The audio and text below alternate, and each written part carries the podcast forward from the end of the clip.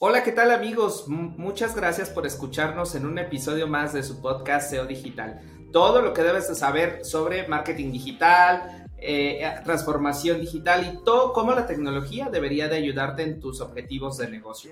El día de hoy tenemos un episodio especial porque hablaremos acerca de un estudio muy importante que se ha publicado recientemente por cuatro asoci asociaciones y que no te lo debes de, de perder porque te ayudará a tomar decisiones. Así que Quédate con nosotros, en un momento comenzamos. SEO Digital, tecnología, negocios, marketing online, expertos y mucho, mucho más. Un espacio pensado para ayudar a dueños, directores y gerentes de marca a tomar mejores decisiones. Conduce Luis Vadillo, Cristina Pineda y Andrés Costes. Patrocinado por MSK, Expertos Digitales. En 1965, cuando tenía 17 años, Fred De Luca pidió prestados mil dólares a un amigo de la familia, el doctor en física Peter Buck, quien hasta el momento había trabajado como físico nuclear. Juntos pusieron en marcha su primer establecimiento de sándwiches en Bridgeport, Connecticut. Inicialmente se llamó Pitt's Submarines. Después de un buen arranque, el negocio comenzó a quedarse cada vez con menos clientes, las ventas bajaron y la supervivencia se volvió cada vez más difícil. Fue entonces donde en lugar de retirarse, decidieron invertir más y crear una tienda nueva para experimentar y tener así un grupo de control. El Dr. Bock aplicó su naturaleza metódica, experimental y evaluativa al negocio, aun cuando no había sido utilizada antes en el mundo de restaurantes. Cambiaron la configuración de la tienda, hicieron cambios de horario en la operación, distintos ingredientes y además incluyeron elementos rentables como papas y galletas junto a la caja, algo nuevo para la época. Además, iniciaron la idea de poner los ingredientes que llevaba el Submarine en la barra para que los clientes pudieran ir, irlos eligiendo. Y esta nueva ubicación, además, cambió el nombre de Pit Submarines a simplemente Subway. El modelo personalizado, junto a toda la oferta de Subway, se convirtió en referencia de la comida rápida. Actualmente, Subway es la mayor franquicia del mundo en número de establecimientos, superando a gigantes como McDonald's, KFC o Starbucks. Y este es un ejemplo de un proceso metódico acompañado de inversiones en momentos clave para cambiar la historia no solo de un restaurante, sino de toda una industria. Hola, ¿qué tal amigos? Pues muchas gracias por escucharnos en este episodio. Eh, nos encontramos muy contentos porque tenemos a un personaje muy importante de la industria del marketing digital en nuestro país, en México, donde grabamos este podcast. El día de hoy se encuentra con nosotros Gabriel Richaud. Gabriel, Gabriel, muchísimas gracias por aceptar la invitación. Estamos muy contentos de que puedas estar por acá y participes de, de este episodio para podernos hablar acerca de un estudio muy interesante, pero no te he presentado. Gabriel Richaud es director general ejecutivo de la IAB. A veces me critican que lo digo como llave, este, es el, el Interactive Advertising Bureau, que es la asociación más importante a nivel mundial que habla acerca de marketing interactivo, de marketing digital y que agrupa a las mejores y más grandes empresas de, de digital en nuestro país, de tecnología, agencias, eh, medios, anunciantes, algo que es diferente en general. Querido Gabriel, eh, en general me refiero diferente a otras asociaciones, eh, a otros llaves, a otros capítulos en otra parte del mundo. Querido Gabriel, gracias por haber aceptado esta invitación. Muchas gracias por estar por aquí. Gracias, Luis. Un placer también. Un gusto compartir con ustedes lo que hoy vamos a platicar del estudio que más recientemente acabamos de publicar. Exactamente, y se les decía que era un episodio diferente porque el día de hoy vamos a hablar eh, sobre un tema específico y un tema que tiene mucha novedad, que fue presentado realmente hace unos días y que seguirá siendo parte de la agenda para la toma de decisiones. Me refiero específicamente a la presentación del estudio del valor total de medios o el Total Media 2022 y que es un esfuerzo importantísimo, un esfuerzo que además...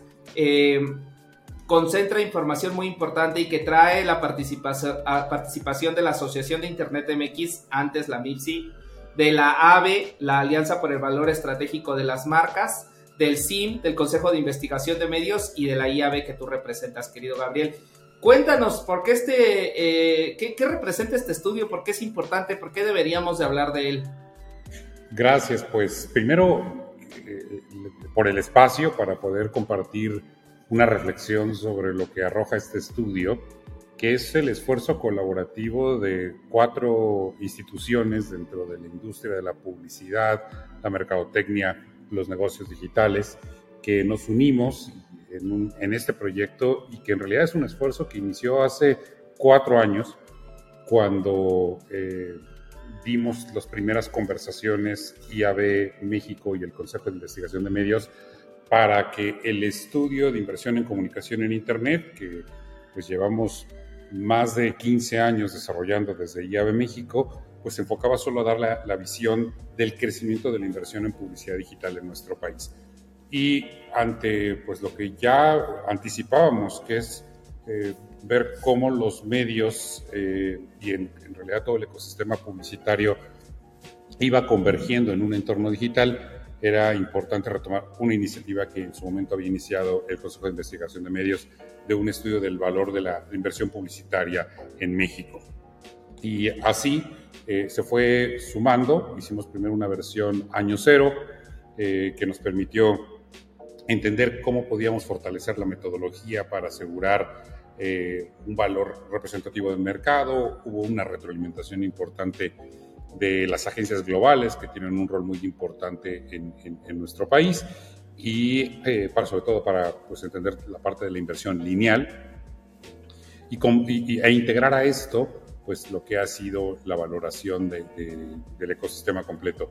Uh, AVE ha venido a sumar mucho de la conversación que a futuras ediciones tendremos del impacto que tiene la publicidad en el crecimiento de la economía, eh, Acción Internet MX, que tiene una vocación de política pública, eh, lo importante de eh, ir entendiendo el impacto que tiene eh, el acceso a Internet y en la transformación de diferentes verticales y diferentes industrias.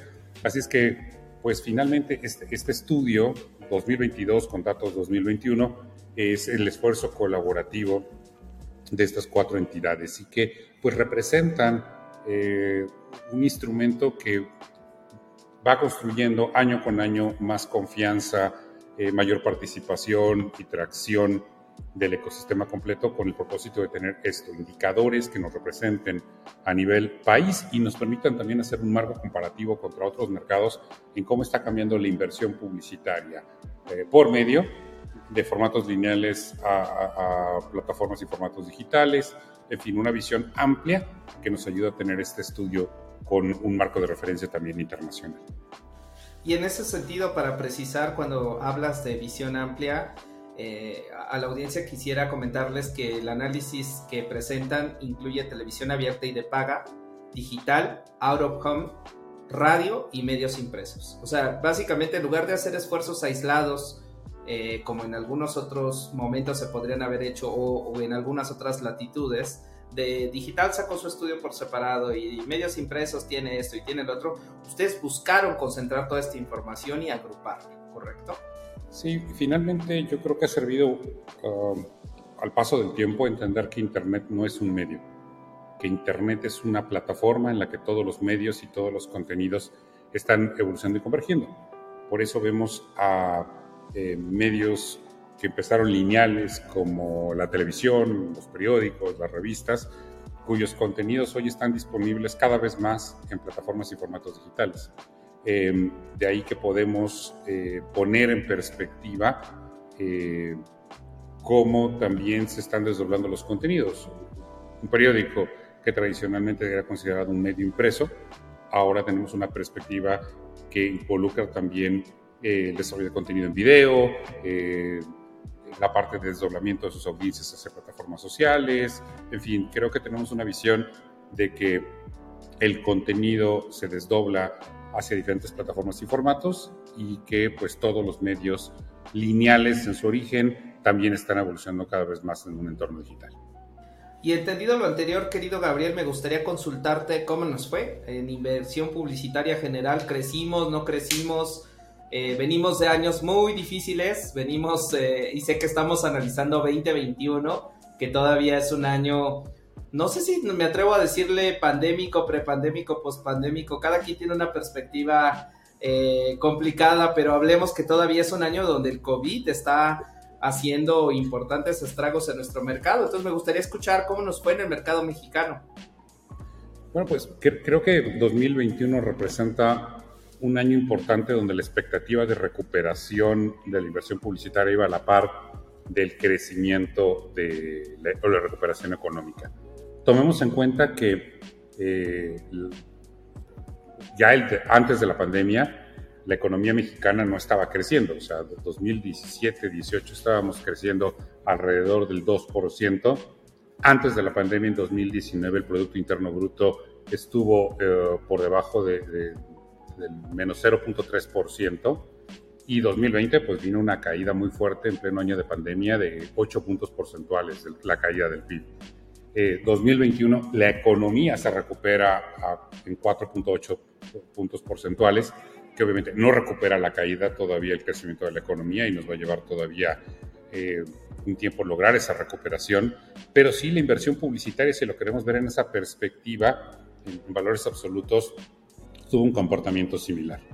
2019 eh, tuvo una caída del prácticamente mismo 2%, para colocarse en 94.115 millones de pesos. Viene la pandemia, trae una caída del 10%, si te das cuenta, esa misma correlación entre lo sensible que es la inversión publicitaria al crecimiento o a las caídas del Producto Interno Bruto.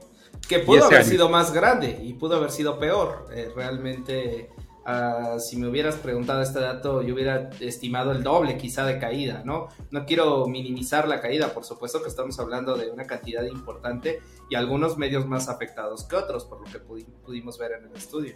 Y, creo que tocas un punto que, creo que vimos que, se aceleró. O sea, la, la pandemia no vino a ser un disruptor, sino un catalizador de varias tendencias que ya venían ocurriendo. Entre ellas, la migración de los presupuestos publicitarios hacia plataformas y formatos digitales, que venía creciendo y ganando participación año con año y que, así como mencionamos que en 2020 el total de la inversión publicitaria cayó a 83.900 eh, millones de pesos, la inversión en plataformas y formatos digitales ese año, 2020, no, no, no, cayó. De hecho, tuvo un crecimiento marginal de dos puntos porcentuales. O sea, si el mercado total cae eh, casi 11 puntos porcentuales y digital crece marginalmente un 2%, hablaba de precisamente esas brechas. Sí hubo eh, medios lineales que crecieron, que cayeron mucho más que el 10% o 11% que cayó el mercado, que eso es lo que también retrata el estudio. Y, y, si lo vemos en contraparte, en 2021, que es lo que el dato arroja, el estudio arroja, la publicidad se recupera a 19.3% para llegar a un valor eh, nominal histórico de 100.140 millones de pesos de inversión publicitaria. El total, mercado crece 19%, pero como platicamos un poco más adelante, digital crece prácticamente un 30%, o sea que eso es eh, indicador de lo que mencionaba, de los efectos de aceleración de la migración de la publicidad hacia plataformas y formatos digitales entonces, Gabriel, eh, digamos que en esta aceleración, estos crecimientos que se tuvieron para el mercado digital, digamos que sí se venían eh, venir, pero no a la velocidad que sucedieron con, con todos estos cambios dentro del, ecosistema con la pandemia.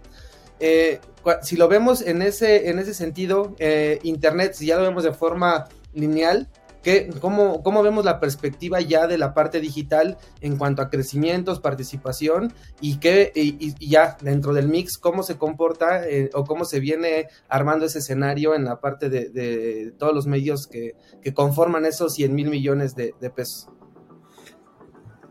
Creo que lo que no se, lo, que mm, es un contraste, la tendencia de que la inversión en plataformas y formatos digitales iba ganando eh, participación venía ocurriendo.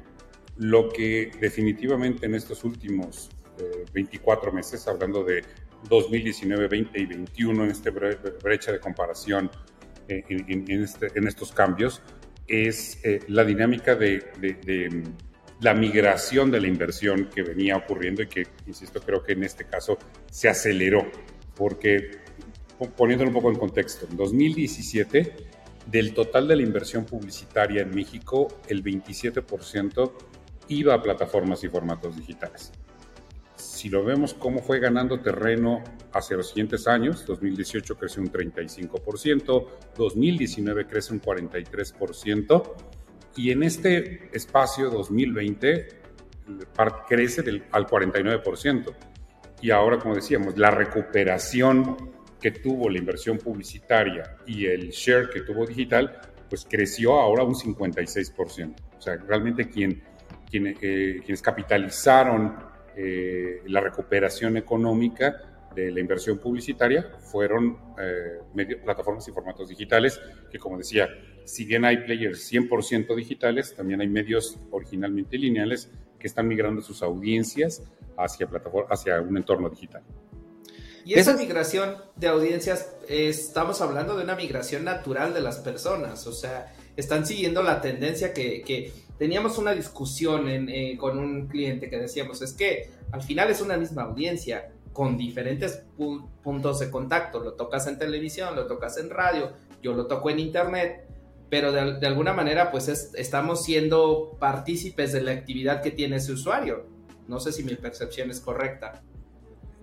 Y es que en realidad el consumo de contenidos, que tradicionalmente antes hubiéramos, insisto, separado entre, y, fuimos nosotros, la industria, quienes pusieron esta diferencia entre puntos de contacto lineales y digitales, pero el usuario es intrascendente. El usuario decide dónde quiere consumir el contenido y, lo puede hacer en una tablet, en un celular, en, en un medio lineal, si lo está viendo, eh, escuchando la radio en su coche, por ejemplo.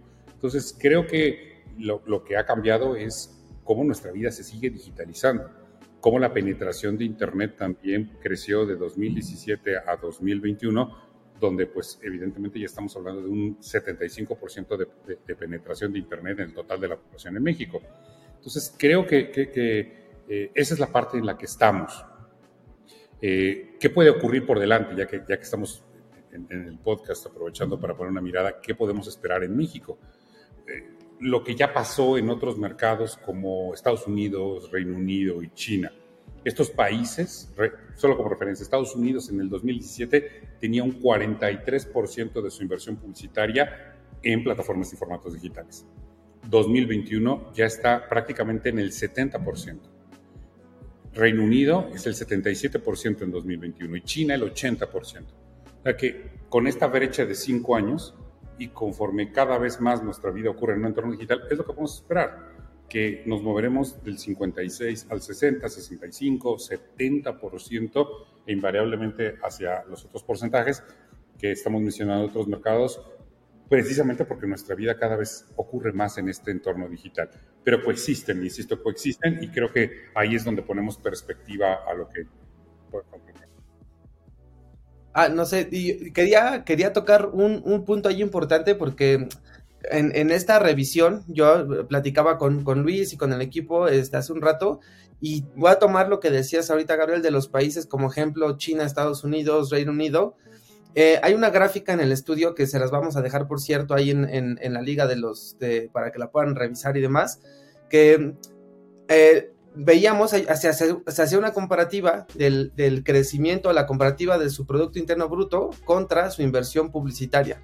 Y eso a mí me daba, o sea, como un, punto importante de decir, ok, estos tres países que puso Gabriel ahorita de ejemplo son referencia de que su comportamiento en crecimiento fue, eh, en, cuanto a tendencia, muy similar eh, de, de su PIB con su inversión publicitaria. A mí, en mi perspectiva, digo, y ahorita tú me dirás, Gabriel, si es acertado o no, es necesitamos ver como, como director, directivos de empresas, de marcas, es, necesita para que un país crezca.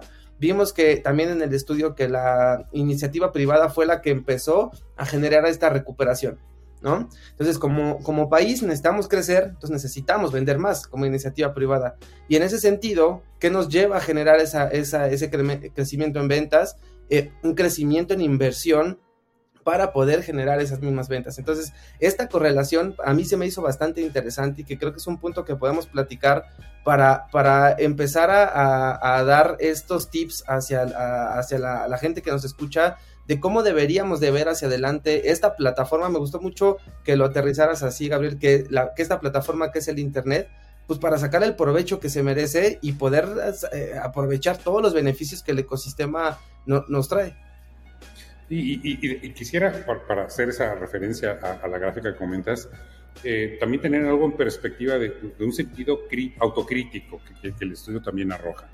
Eh, si bien nominalmente 2021 tiene un valor total de la inversión publicitaria en nuestro país de 100.140 millones de pesos, cuando lo comparas contra 2017 dices, bueno, sí, en 2017 eran 93.000 y ahora son 100.000. Parecería que ganamos 7.000.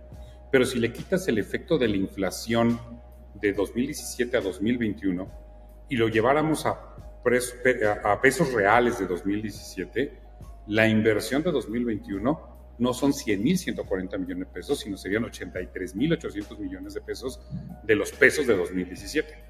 O sea, estamos en, términos eh, reales eh, reduciendo la inversión y los que han logrado mantenerla ante una reducción muy fuerte de la inversión de gobierno eh, es la iniciativa privada y los que están promoviendo la recuperación de la economía y por ende son eh, sensibles a, que la inversión publicitaria detona la demanda de productos y servicios, el crecimiento de negocios, de empresas, eh, impacto en el empleo formal, toda esta cadena de impacto positivo a la economía y al bienestar del empleo pues lo tiene la publicidad como un factor importante y sobre todo en un contexto que es lo que le arroja el estudio de recuperación económica ante una crisis como la pandemia que todos vivimos. Entonces, sí son aspectos positivos que crecimos, pero no estamos todavía logrando recuperar el valor en términos, en términos nominales de lo que hubiera sido la inversión de 2017. Y ese es el punto importante cuando comparamos lo que mencionabas de la relación de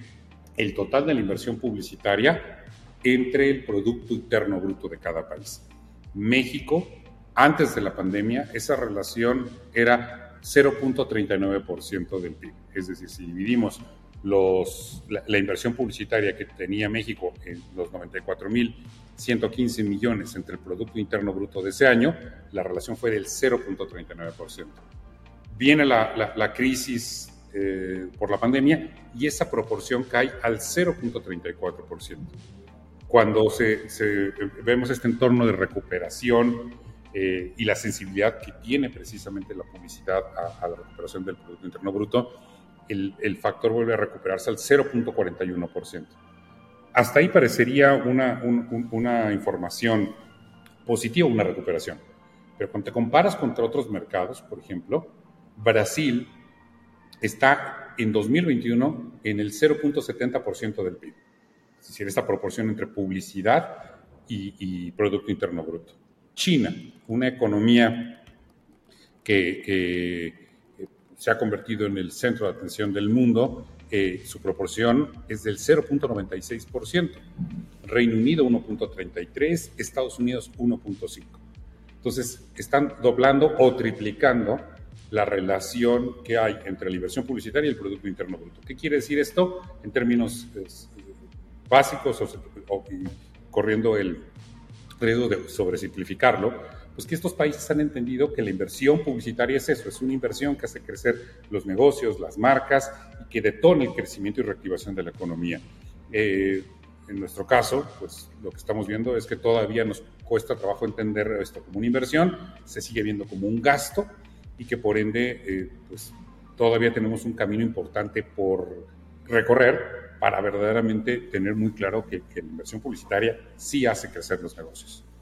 Y esa relación que hablas de, eh, por ejemplo, contra Estados Unidos de casi poco menos de cuatro veces en relación al Producto Interno Bruto me parece muy, muy significativa, pero también me pareció muy, muy revelador el dato que decías que en China, de cada peso que se invierte en publicidad, 80 centavos se están quedando en digital y en México de cada peso que se invierte serían 56 centavos, si no me falla la memoria, lo que se está quedando en digital y la tendencia seguirá hacia el alza. Y si hacemos estos cambios en relación a, lo que hemos venido platicando, de entender que podía, debe haber una relación entre la publicidad bien hecha y el crecimiento económico y por ende el Producto Interno Bruto del país, creo que nos encontramos frente a una industria que va a crecer y va a experimentar crecimiento sostenido en los próximos años. Esa es mi, mi, perspectiva y creo que pues es una buena noticia al menos dentro de todas este mar de complicaciones que estamos en una industria que está creciendo. Coincido contigo, esa es la gran oportunidad puesta en la mesa, Luis. O sea, eh, podríamos ser el doble o el triple de, tamaño en términos de inversión publicitaria, pero eso si si el mercado interno y las empresas y las marcas crecen en proporción. O sea, el tamaño del pastel de nuestro mercado interno bruto podría ser así, el doble o el triple, para que entonces la inversión publicitaria sea sensible a detonar ese crecimiento. ¿Qué significa esto? Pues que tenemos que ver que el bienestar de nuestro país también depende de, seguir incentivando el mercado formal, que sigue, significa seguir eh, promoviendo que la inversión publicitaria ayuda a crecer de forma responsable eh, negocios en diferentes industrias y que tenemos que hacer un uso eh, adecuado, claro, efectivo y eficiente de la inversión publicitaria en las empresas, conscientes del impacto que tiene a la economía, pero también un impacto social relevante. Completamente de acuerdo. Y somos un país que nos gusta mucho la televisión e invertimos mucho en la televisión. Me parece muy relevante. Yo nunca había visto un comparativo internacional del share de inversión publicitaria y me sorprende saber que estamos un 10% arriba de lo que se invierte en Brasil, eh, un punto arriba de lo que se invierte en España, el 33% de lo que se va para la inversión publicitaria destinado a televisión abierta. Me parece interesantísimo. Querido Gabriel, este estudio está disponible para cualquier persona, lo podemos compartir. Cuéntanos un poquito sobre estos datos porque a veces en el formato estarlo escuchando también extrañamos el, oye, la gráfica que dijo Gabriel, que dijo Fer, ¿en dónde la puedo ver? Bien, pueden descargar la versión pública del estudio en estudiototalmedia.mx. Esto les lleva al micrositio donde está la información del estudio más reciente y también las versiones públicas de los estudios de los últimos dos años, para que tengan bueno, marco de referencia. Que este estudio hace una, una revisión histórica de los datos de los últimos eh, cinco años. Bueno, siempre es ahí importante que tengan la referencia para poder hacer un análisis comparativo con los demás. Es, es un micrositio que seguiremos teniendo como esfuerzo de las cuatro asociaciones para que ahí puedan acceder como al repositorio de la información pública. Socios de las eh, cuatro organizaciones pueden desde ahí mismo contactar a, los, a, las personas de investigación de cada asociación para que accedan a la versión socios o ya seguramente lo habrán recibido en el hub de estudios que cada asociación tiene. Querido Gabriel, eh, antes de pasar a las conclusiones y de ir cerrando este episodio, me gustaría recordar algo que, que, atesoro, un comentario que hiciste y tengo la fortuna de haberlo escuchado hace bastantes años, que algunos años que te conocí en, al frente de IAB, ya vas por casi por, el, por 11 años al frente de esta asociación. Y me acuerdo mucho que decías que en México las asociaciones, llámale de cualquier franquicia, de cualquier tipo, parece que están vistas desde la perspectiva no tan positiva, ¿no? Y no hay, hay una connotación generalmente asociada al lado negativo y menos al lado positivo. Y el día de hoy eh, creo que este es un claro ejemplo que se puede trabajar en conjunto y es algo de lo que se necesita en este país. ¿no? Eh, se necesitan asociaciones que integren, que agrupen, que pongan a trabajar en conjunto y que no nos veamos como enemigos al, al de al lado. ¿no? Primero quisiera comenzar por, por, agradecerte esa parte y me imagino eh, que ha de haber sido todo un reto, más allá de, la buena colaboración, el tema de ponerse de acuerdo en cómo le dabas formato y, y salida a tan importante estudio, ¿no es así? Y yo creo que para mí ha sido inspirador ver en otros países, yo creo que sobre todo en Alemania, por ejemplo, que las asociaciones en, en, estos mercados son muy importantes para mover la aguja a nivel país y que son esfuerzos colaborativos y como ecosistema. Y yo creo que ahí es donde para mí personalmente ha sido un motivo de inspiración para reconocer que sí podíamos desde México también eh, desarrollar esta visión colaborativa y complementaria entre las asociaciones, porque las asociaciones no compiten, mientras que tengamos agendas claras y, un entendimiento estratégico de quién aporta qué. Por ejemplo, como les decía un principio, ¿no? el, Consejo de Investigación de Medios es el lugar para poder hablar de métricas, para poder hablar de estándares de medición, para eh, la definición de los vendors que cumplen esos estándares. Y eso no lo va a hacer IAB. Eh, AVE son expertos en términos de política pública, han tenido una vocación muy importante de interlocución con, con autoridades para temas de autorregulación publicitaria, etcétera, y, ahí es muy claro el liderazgo y lo mismo te diría en términos de lo que también en términos de política pública, acceso a Internet, infraestructura ha hecho hacia Internet MX. Nuestro foco, como ya ve, ha estado en educación, investigación, mejores prácticas de publicidad digital, marketing interactivo, y entonces cuando lo ves en ese sentido, nos complementamos. Y un estudio de esta naturaleza nos ayuda a trabajar una agenda a lo largo del año, donde volvemos otra vez a tener indicadores que nos, nos ayudan a reflexionar año con año en términos de cómo podemos seguir trabajando en conjunto. Perfecto. Me gustaría pasar a las conclusiones. Me gustaría escuchar cuál es la perspectiva de Fer y de Gabriel acerca de qué debería de llevarse la alta dirección de las empresas. ¿Qué es lo que debería de saber de este estudio de Total Media 2022? Si te parece, Gabriel, cerramos con tu participación. Así que le daremos primero la palabra a mi querido Fer, nos queda. Sí, muchas gracias Luis. La verdad es que, mira, muy rápido, yo solo quiero tomar dos, dos conceptos que, que platicamos ahorita. El primero es eh, lo que nos comentó Gabriel, ver al Internet como una plataforma. Creo que eso es clave para la generación de este, estrategias de crecimiento este, en, cualquier vertical de, negocio. Si entendemos al Internet como una plataforma, vamos a poder aprovecharla como lo que es. Entonces, ese es el, primer punto que yo quisiera eh, compartir a la audiencia, es ver esa, esa plataforma como un trampolín para hacer eh, innovación y para entender a la audiencia, ¿no? Para entender que como lo decía Gabriel hace un rato, los, usuarios son los que deciden dónde quieren estar. Nuestro trabajo es adaptarnos, irnos modificando y pues bueno, podemos, tenemos al, alcance asociaciones como, como llave que nos permiten entender este tipo de conceptos para sacar el máximo provecho.